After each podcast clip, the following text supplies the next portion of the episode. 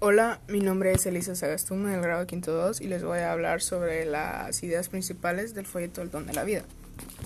La vida humana es sagrada porque desde su inicio es fruto de la acción creadora de Dios y permanece siempre en una especial relación con el Creador, su único fin. Solo Dios es Señor de la vida, desde su comienzo hasta su término. Nadie, en ninguna circunstancia, puede atribuirse el derecho de matar en modo directo a un ser humano inocente. El motivo por el que el quinto mandamiento prohíbe matar es porque la vida humana, desde su concepción hasta su muerte natural, ha sido querida por Dios por sí misma y ha sido creada a imagen y semejanza del Dios vivo. El odio es raíz de violencia. La mansedumbre es la actitud pacífica que nos capacita para no devolver con la misma moneda en diversas situaciones violentas. La droga es un pecado contra el quinto mandamiento porque atenta contra la propia salud. Las imprudencias pueden ser un pecado contra el quinto mandamiento si ponen en peligro la salud de uno mismo o de otras personas. Es el caso de una conducción de vehículo temeraria, por ejemplo. Las torturas consisten en aplicar la violencia a una persona por venganza, sadismo o por obtener de ella una información. En ningún caso es justificable, porque el fin no justifica los medios. El terrorismo. Las supuestas motivaciones políticas no son ninguna excusa para justificar la violencia. Las guerras.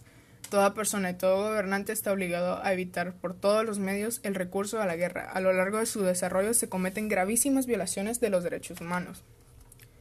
El aborto es un crimen, porque el ser humano desde su concepción es ya una persona humana, con un código genético propio y singular, y tiene derecho a la vida.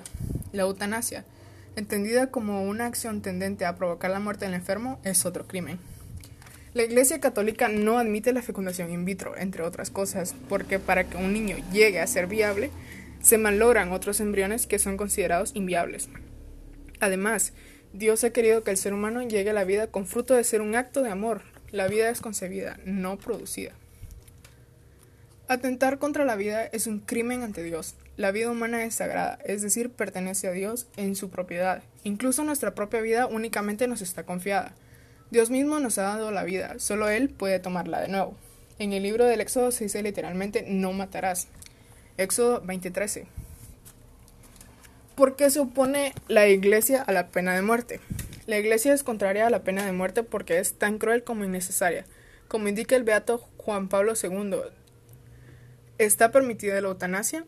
La eutanasia, en sentido propio, es decir, toda acción u omisión que por su naturaleza y en la intención cause la muerte con el fin de eliminar cualquier dolor, constituye siempre un homicidio, gravemente contrario a la ley de Dios.